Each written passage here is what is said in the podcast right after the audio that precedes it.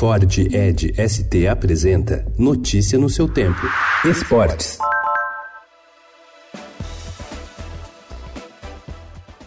O prefeito de São Paulo, Bruno Covas, assinou ontem o contrato de concessão por 35 anos do estádio Paulo Machado de Carvalho, Pacaembu, para iniciativa privada. O complexo esportivo, composto também por piscina olímpica, duas quadras de tênis e ginásio poliesportivo, passará a ser administrado pelo consórcio Patrimônio SP, vencedor da licitação. No início do mês, a empresa depositou 79,2 milhões de reais dos 115 milhões acertados. O restante será pago dentro do período de concessão.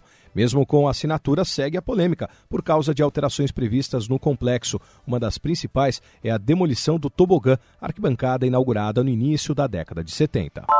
Após uma interrupção de cinco anos, o governo de São Paulo retomou ontem as obras de reforma e ampliação do complexo desportivo Babi Barione, na zona oeste da capital paulista. A retomada está dividida em duas etapas. Na primeira, serão reabertas para a população, ainda sem prazo definido, as instalações que já foram reformadas numa fase inicial, como o prédio de lutas e a quadra poliesportiva. A segunda fase, com o restante das estruturas, será concluída em dezembro de 2020. O investimento total do governo estadual é de cerca de 30 milhões de reais.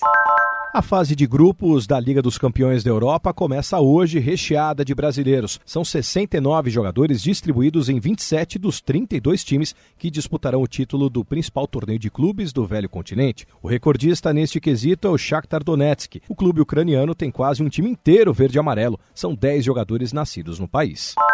Eleito o melhor goleiro do futebol europeu na semana passada, Alisson é uma das armas do Liverpool na busca pelo bicampeonato da Liga dos Campeões. O brasileiro se recupera de uma lesão na panturrilha e só voltará aos gramados em um mês. Notícia no seu tempo. É um oferecimento de Ford Edge ST, o SUV que coloca performance na sua rotina até na hora de você se informar.